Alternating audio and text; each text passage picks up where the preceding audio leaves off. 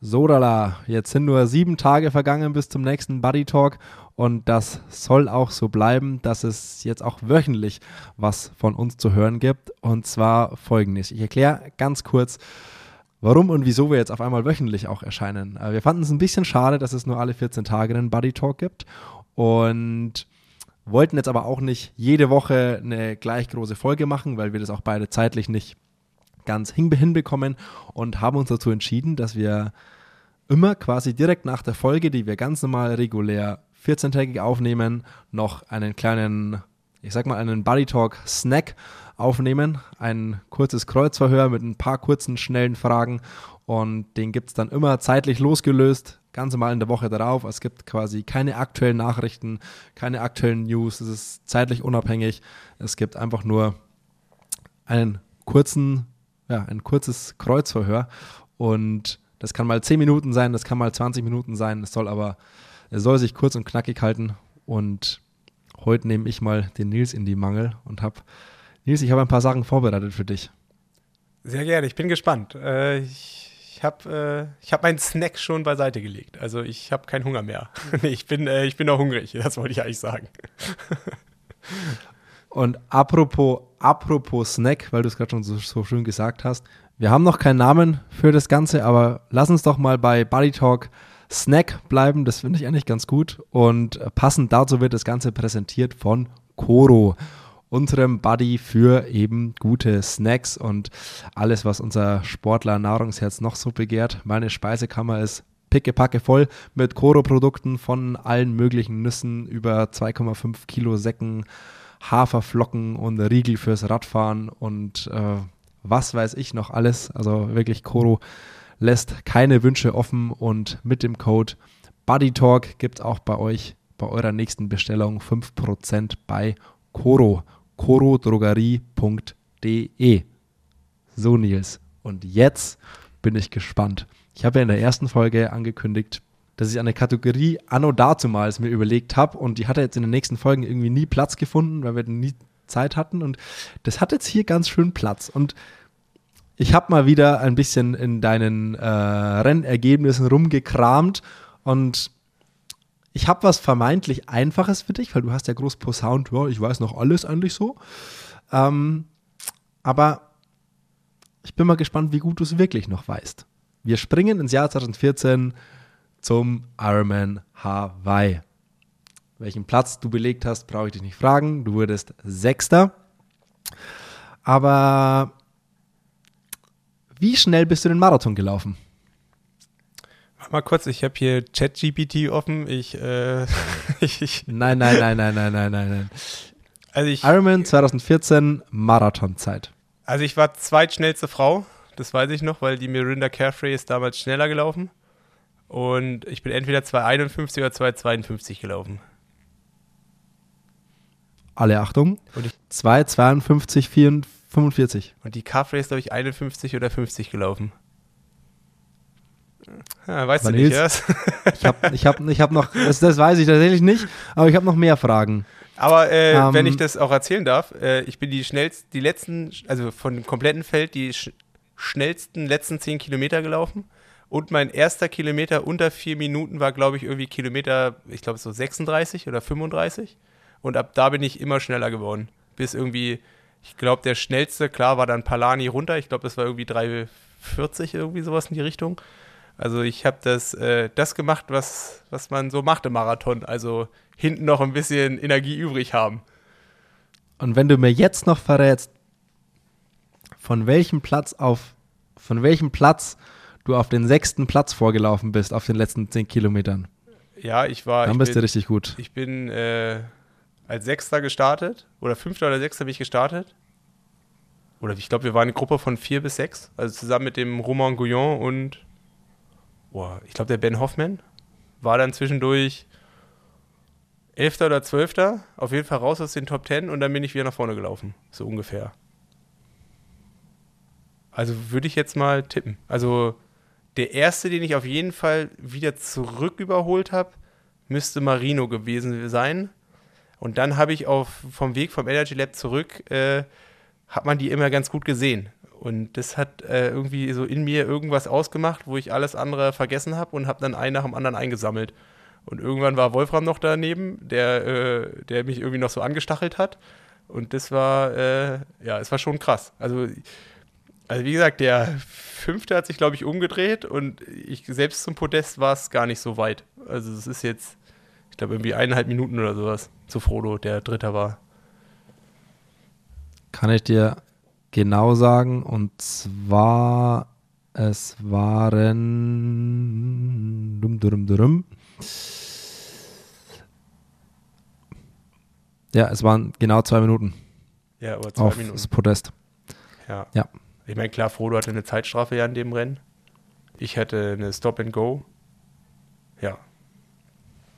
Und du mit der Zeit von damals wärst du beim Ironman Hawaii 2022 26. geworden.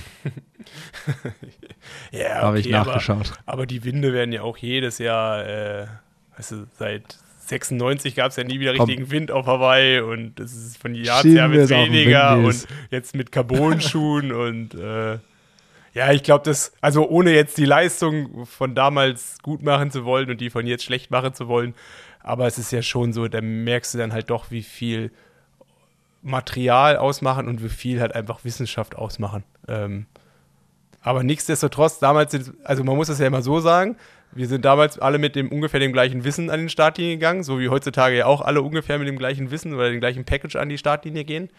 Und da war ich sechs Bester. Und jetzt würde ich ja mit einem komplett anderen Wissen rangehen. Und dann bist du automatisch schneller. Das ist ja. Ich meine, ich würde ganz gern auch das Wissen von heute haben und 2014 nochmal äh, das Rennen bestreiten. Ich glaube, dann, dann müsstest du mich aber siezen und ich würde nur noch mit weißem Trikot mit äh, Regenbogenfarben hier überall rumfahren. also Herr, Herr Frommhold. Ja, nee, ist leider nicht passiert. aber das habe ich Sarah, glaube ich, auch fünf, sechs Jahre immer erzählt, ich glaube, das Allerschlimmste, was allen, allen in meinem Umfeld passieren kann, ist, wenn ich mal Weltmeister werde. Das äh, wäre nicht gut für mein Ego und für, für meine Außendarstellung. Wie hoch wäre Nils Frommold geflogen? Ja, also immer zu hoch. wärst, du so, wärst du so ein richtig arroganter Fatzke geworden? Nee, ich denke dann nicht. Also die Vorstellung war halt irgendwie immer lustig. Also ich hätte es schon schon so, und das finde ich im Radsport ja auch wirklich mega geil, dass es für jedes irgendwie, es gibt ein Trikot und du kannst dich dann irgendwie, weißt du, so, irgendwie sowas finde ich schon cool. Und wenn man dann auch wirklich, weißt du, du hast jetzt nicht hier das und das gewonnen, du musst dir einen Sticker auf dein Rad kleben, sondern du hast wirklich was gewonnen, was alle irgendwie wertschätzen und wo du es dann auch darfst und dann das machst, das finde ich schon ziemlich cool. Und wenn du dir das irgendwie erarbeitet hast, dann weiß ich nicht, es ist irgendwie cool, aber es ist irgendwo auch, ich meine, irgendwo hat man natürlich auch einen weg, wenn man mit einem weißen Trikot mit Regenbogenfarben da rumfahren will. Das ist natürlich, es macht natürlich was mit seinem Ego. aber du bist, du bist auf jeden Fall für ein Erkennungsmerkmal des Weltmeisters am Trikot. Ja, Wie im Radsport. Also ich finde im Radsport mit den Meistertrikots und den Weltmeistertrikots, ich finde so Europameister geht fast so ein bisschen unter. Ähm, aber die anderen Trikots, die haben so eine, die haben eine geile Wertschätzung. Und auch so für Athleten, also ich meine, sieht man ja auch, wie viele sagen, okay, sie wollen einmal in ihrem Jahr deutscher Meister werden. Wo du aber denkst, so vom Sportlichen ist es wahrscheinlich viel mehr wert, eine Tour-Etappe zu gewinnen oder irgendwo eine andere Etappe. Aber so dieses, dass man einem Jahr in diesem Trikot rumfahren darf und das so auch akzeptiert wird und so, weißt du, das ist halt, ich glaube, das ist halt, hat halt einen geilen Reiz. Und ich meine, Triathlon hat man. Ja, ich glaube schon, ist schon, ist schon ein Ding, wo jeder erstmal eine Stunde vom Spiegel steht damit und dich denkt, so, boah, bin ich geil. Ja, das, das sowieso. Aber ich meine, okay, ich, der eine mehr oder der andere weniger, aber als, als Leistungssportler hat man ja eh, ähm, hat man ja jetzt kein kleines Ego in den meisten Fällen. Sollte man zumindest nicht haben, ne? Ja, aber Simon, jetzt, ich sehe, aber Simon, ich stelle gerade vor, wie du mit so einem deutschen Meistertrikot irgendwo hier so rumfährst. Weißt du, wo es so richtig dann Yogi aussieht? so ein Meistertrikot, so die Kamera über, über Kreuz getragen, äh, irgendwie. Das wäre doch schon ganz geil. So, also so, so weiß, weiße Hose, weißes Shirt mit nur Deutschland, Deutschlandflagge um Brustring rum. Wäre genau meins. Und Öl.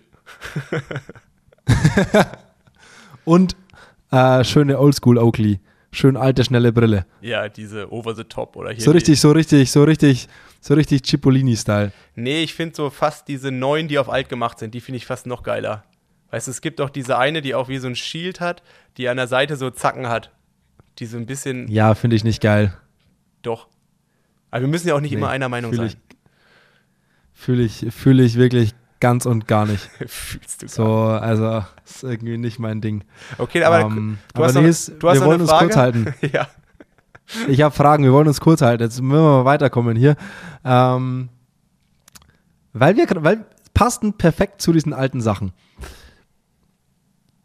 Welche Sache aus der alten Triathlon-Welt, die du ja auch noch miterleben durftest, die es heute nicht mehr gibt, die nirgends mehr stattfindet, sollte es definitiv noch geben. Was ich früher immer ob das, ob, das ein, ob das ein Gadget ist oder was auch immer, völlig egal.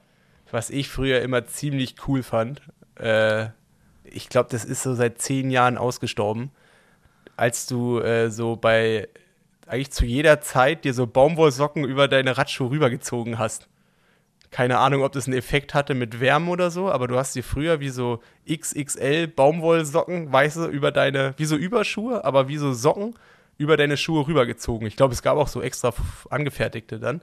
Aber das hatte schon irgendwie immer ein, es hatte schon immer irgendwie was.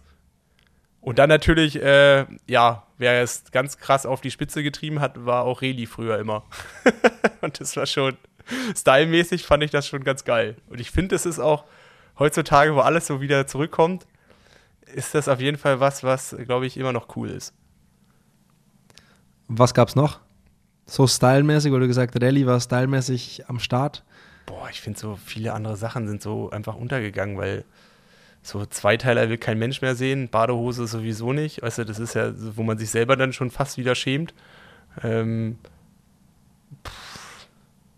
keine Ahnung, Nike, Nike MyFly vielleicht.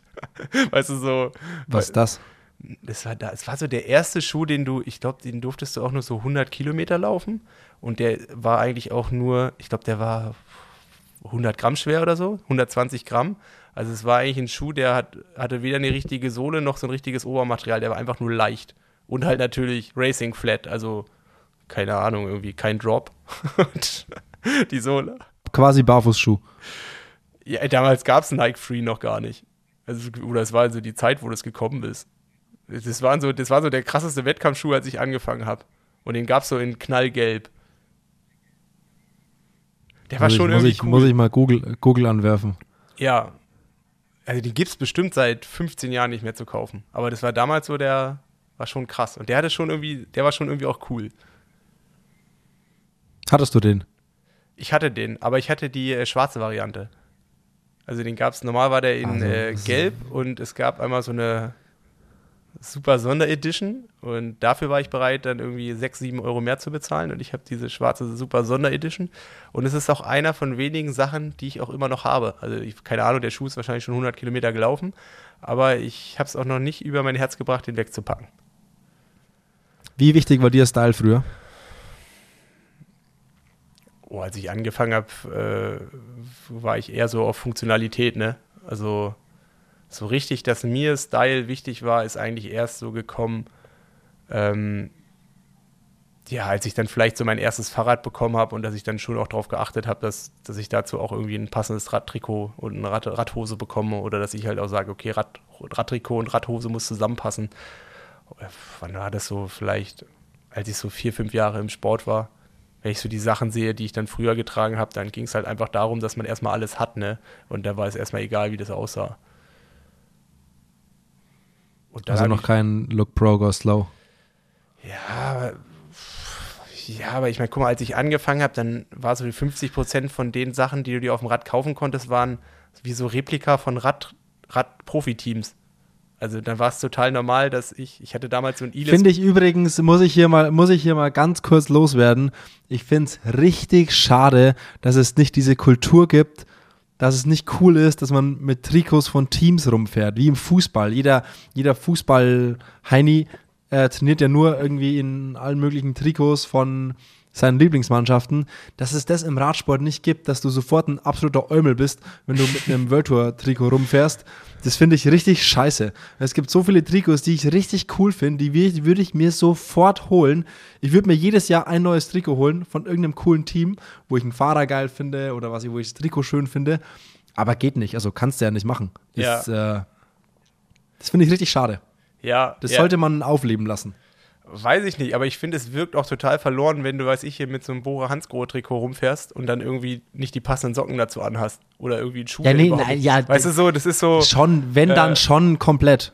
Aber früher, schon mit Hose und allem. Früher, früher als wir das äh, hatten, als ich mein Ilis Baleares-Trikot hatte, weil hier mein Schibo immer so quer geguckt hat und irgendwie sein Ohr auf die Schulter gelegt hat und ich das damals cool fand, da hattest du ja auch nur Socken an, die so nicht über den Knöchel rübergegangen sind. Die hast du ja gar nicht gesehen. Also so. Also ganz kurz, da bin ich sehr froh, dass es das nicht mehr gibt. Kurze Socken. Ja, ja, also ich also meine, aber da, ich bin bei vielen Sachen froh, dass es es nicht mehr so gibt. Aber ähm, damals war mir das scheißegal. Damals, weiß ich nicht, da ich, da sind ja alle so rumgefahren. Bist halt auch so rumgefahren. Da hatte ich auch, weiß ich nicht, irgendwie eine komische Radbrille und alles. so. Aber ich bin, ich bin froh, dass man dich gut, dass man dich gut erzogen hat und du mittlerweile äh, richtig schnieke aussiehst auf deinem Rad. Ja, ich muss sagen, also mir macht es ja auch Spaß. Also so, ich finde so, äh, sich da Gedanken zu machen. Und ich habe ja zum Glück auch äh, mit Endless Local irgendwie einen Partner, die halt wirklich so Radsachen machen, die irgendwie State of the Art sind, wo ich mich irgendwie auch wohl mitfühle und die auch cool aussehen. Ähm, weil das ist so Stand jetzt, wo ich sage, dann verzichte ich lieber auf was anderes, wie halt irgendwie was zu tragen, was mir halt wirklich auch nicht gefällt. Äh, weil ich das selber halt cool finde und das ist halt auch so eine Sache, wo ich genau weiß, ähm, wenn ich jetzt aufhöre damit, dann bin ich irgendwann auch bereit, dafür Geld auszugeben, weil das ist mir persönlich dann auch irgendwie wichtig, wenn ich Rad fahre, dass es das irgendwie einigermaßen aussieht, auch wenn ich dann nicht mehr danach aussehe. Also man kann, man kann sich mit dir blicken lassen, das ist sehr, sehr gut, Nils. Und jetzt habe ich noch eine Frage, die mich, die interessiert mich schon immer. Was war dein, was war dein beschissenstes Trainingslager, das du je hattest? Was, äh. welches Trainingslager war einfach in allen Facetten einfach nur scheiße. Wie ja, fremde Namen können wir rauspiepen, oder? Kannst du rauspiepen. Ich glaube, das absolut beschissenste Trainingslager, was wirklich ein absoluter Fail war, war äh, Chisenatico. Äh, boah, ich weiß gar nicht mehr, wann das war, so 2013 oder so. Ähm, da hat es gefühlt zwei Wochen lang durchgeschifft. Es hat nur geregnet, es war nur Schnee. Ich war damals, Wolfram hat ja die Luxemburger trainiert, die waren da und ich glaube, der saarländische Kader war noch da. Und äh, ich sollte mir eigentlich mit einem Sportler ein Zimmer teilen, der, ähm, der aber aus den verschiedensten Gründen nie äh, in Cesenatico angekommen ist. Also sprich, ich habe eigentlich zwei Wochen da mehr oder weniger alleine trainiert oder nur so begrenzt irgendwelche anderen um mich rum gehabt. Boah, und dann mit dem Wetter und alles, das war richtig kacke. Äh, und ja, das war eigentlich so, wo ich es direkt sagen würde, das war wirklich, das war wirklich nicht cool. Was mal ein richtiger Flop gewesen ist, ich weiß gar nicht, ob ich mal mit Nick da schon mal drüber gesprochen habe.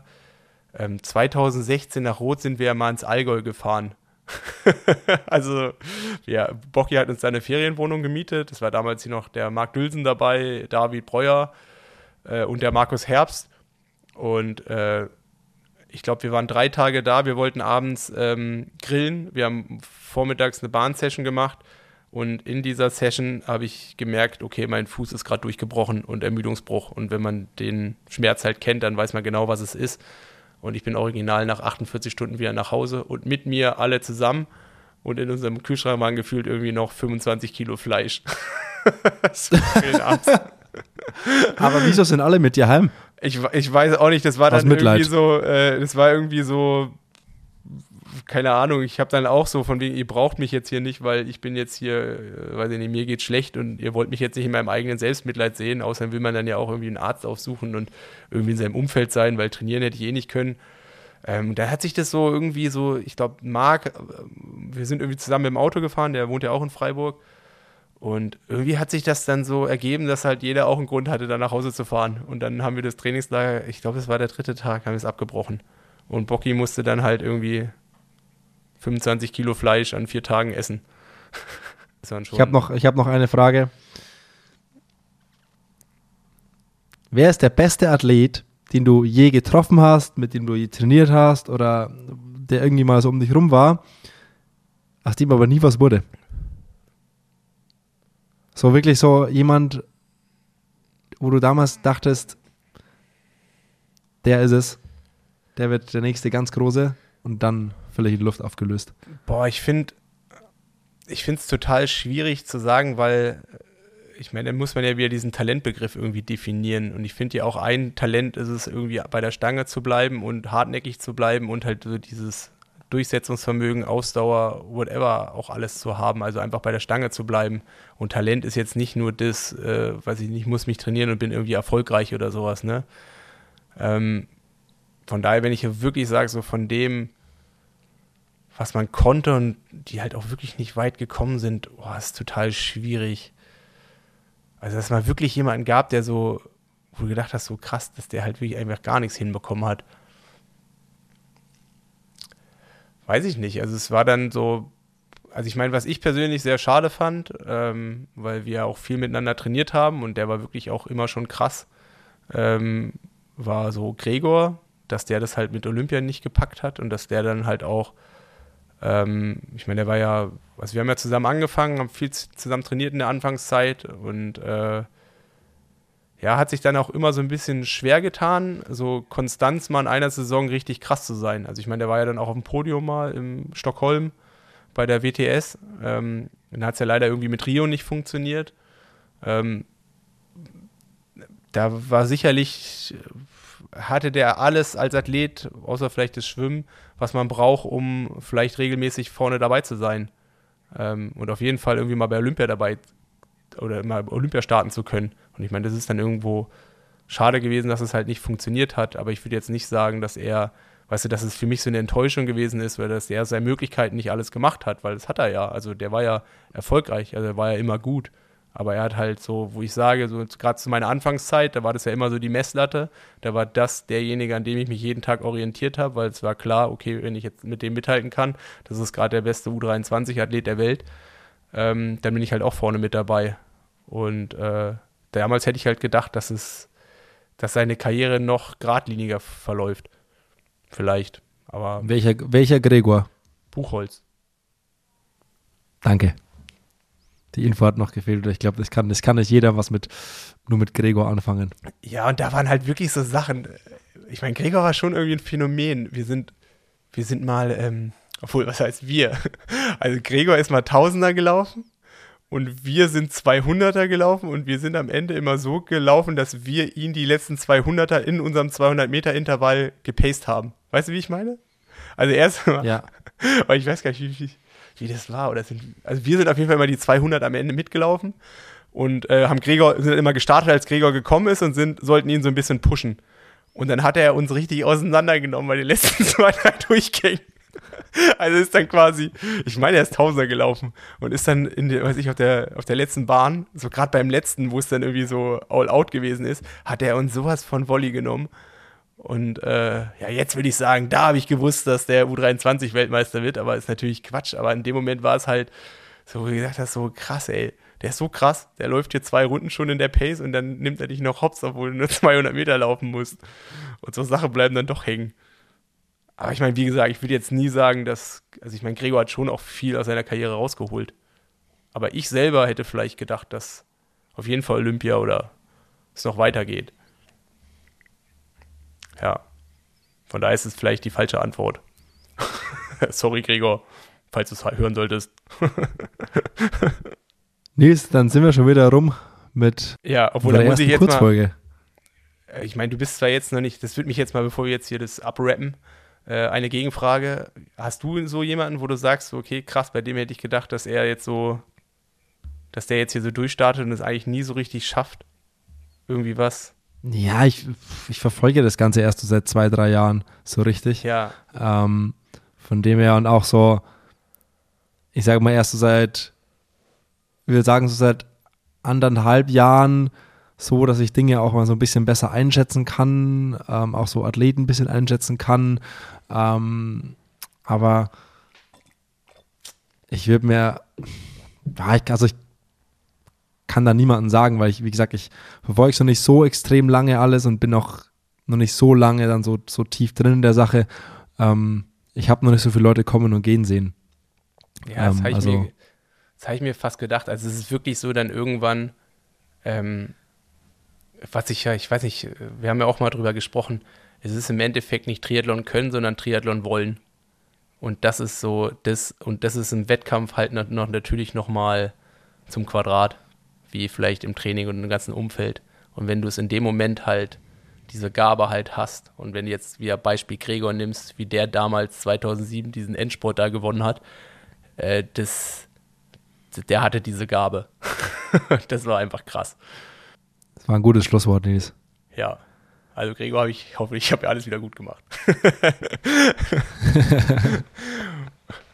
Whatever. Nee, äh, aber dann. Simon. Komm, lass mal hier, lass mal hier zu Ende machen. Ähm, wir hören uns nächste Woche wieder und es war mir wie immer ein Vergnügen. Mir auch. Ich setze den Punkt, oder? Heute? Oder das Ausrufezeichen? Du setzt den Punkt. Ich habe angefangen und du machst Ende. Alles klar. Ende. Ende im Gelände. So ganz zu Ende ist die Folge noch nicht. Und zwar, wir wollen dieses kleine, kurze Format hier auch immer wieder dafür benutzen, dass wir Dingen, denen man mehr Aufmerksamkeit schenken sollte, dass wir Sachen, die uns am Herzen liegen, einfach immer wieder auch eine Plattform bieten können. Nils ist seit längerer Zeit Botschafter vom Freiburg Zentrum für seltene Erkrankungen, einem, wie ich finde, sehr, sehr, sehr wichtigen Thema, dem man, dem man mehr Aufmerksamkeit und mehr Plattform schenken sollte. Und deswegen hat Nils darüber noch ein kleines Interview geführt.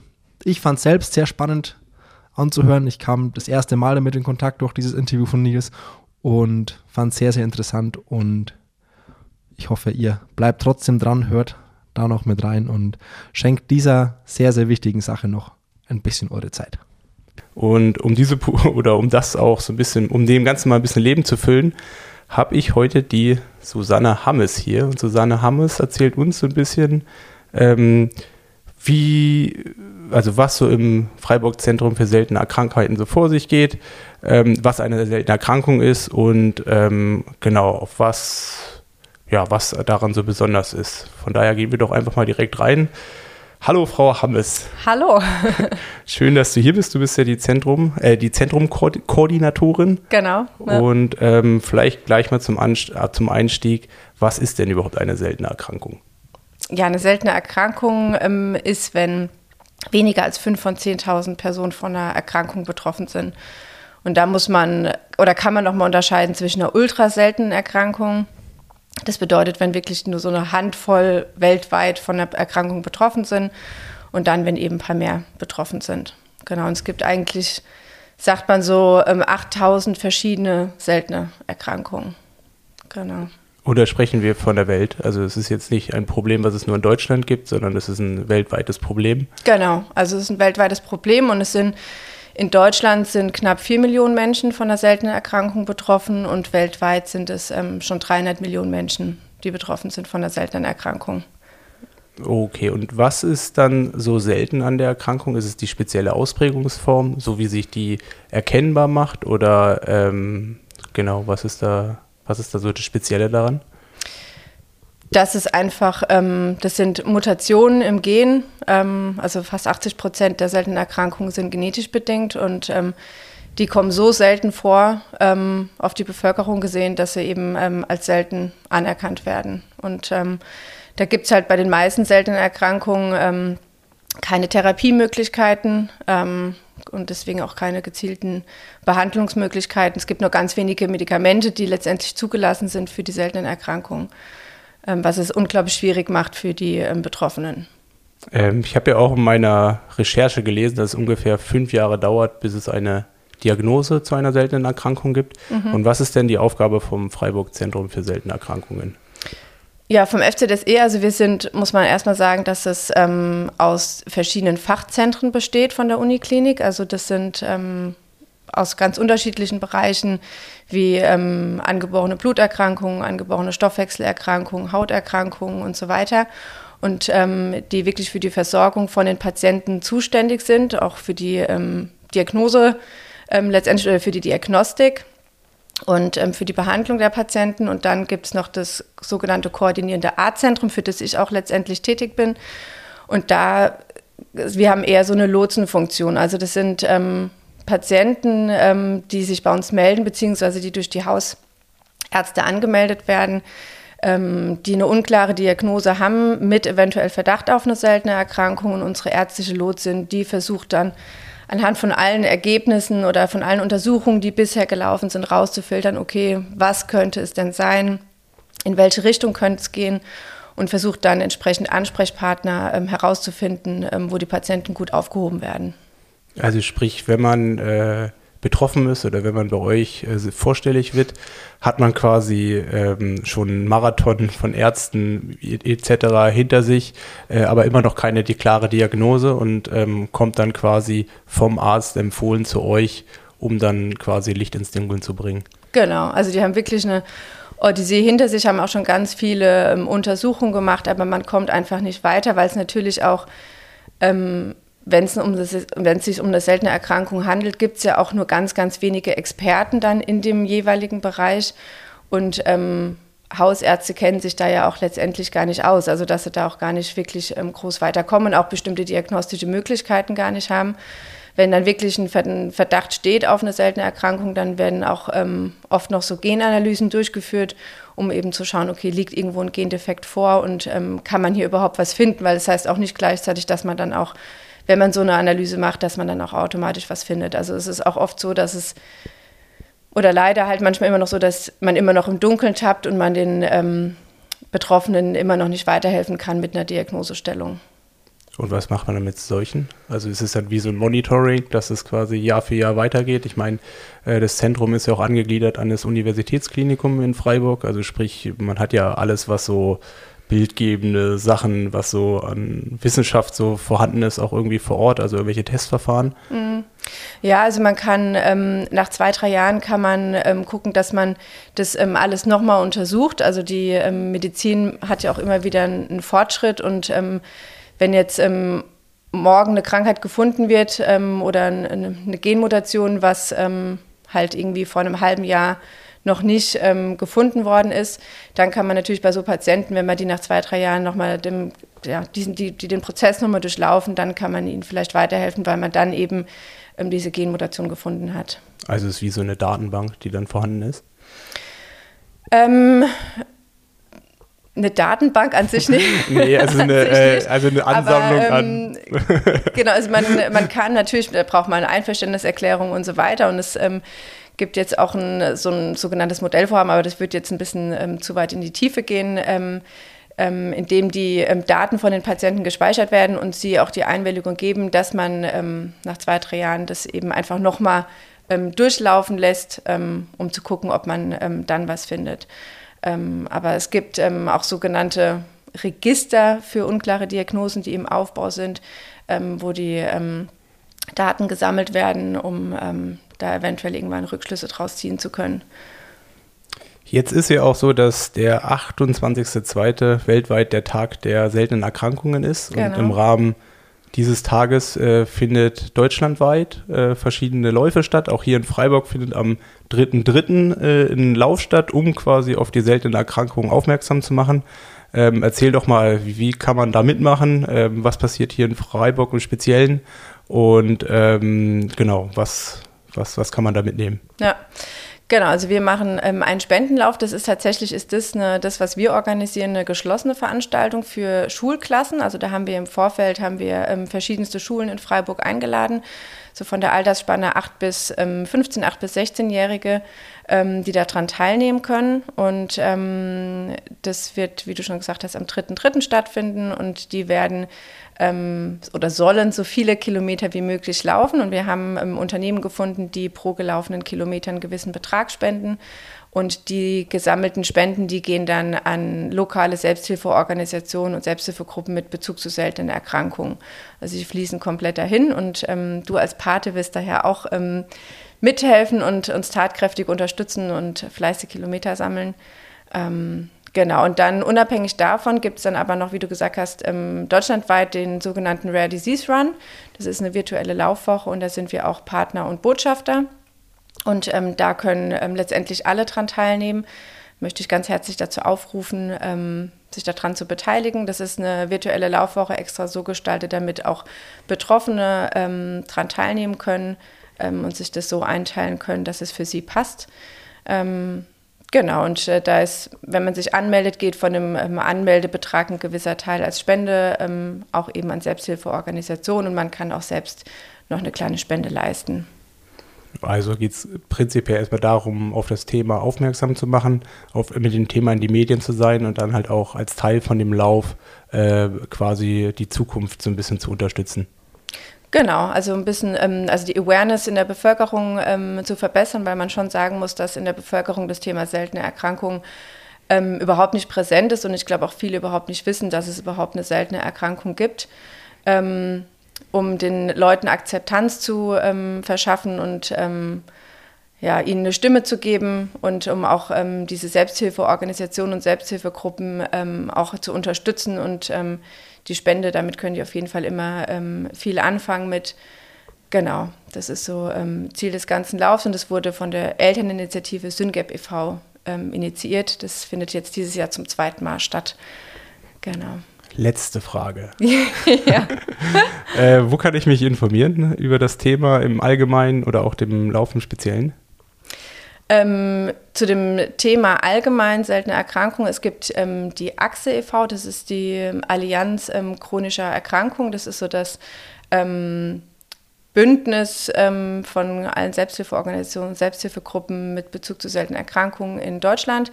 Die informieren eigentlich immer ganz gut über seltene Erkrankungen und ähm, weisen auch auf die verschiedensten Veranstaltungen hin. Ansonsten natürlich auch auf unserer Homepage, auf unserer eigenen Veranstaltung, über unseren Newsletter. Wir haben einen Newsletter, den wir alle drei Monate rausbringen und auch ähm, da gibt es auch die Kategorie äh, mit ähm, neuesten wissenschaftlichen Erkenntnissen aus der Forschung.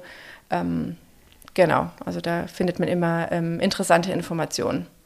Also guckt da mal rein, tut was Gutes, äh, lauft gerne den einen oder anderen Kilometer. Ich werde mich am 3.3. in Freiburg anschließen. Bin auch äh, stolz, quasi Botschafter für was Gutes zu sein, was ich gerne auch unterstütze. Und ich würde sagen, ähm, vielen Dank, Frau Hammes. Dankeschön. dass, dass, du uns dass zu dem Thema, ja, dass du uns zu dem Thema ein bisschen ähm, aufklären konntest. Und ich würde sagen, ähm, das war's dann von uns soweit. Dankeschön. Tschüss.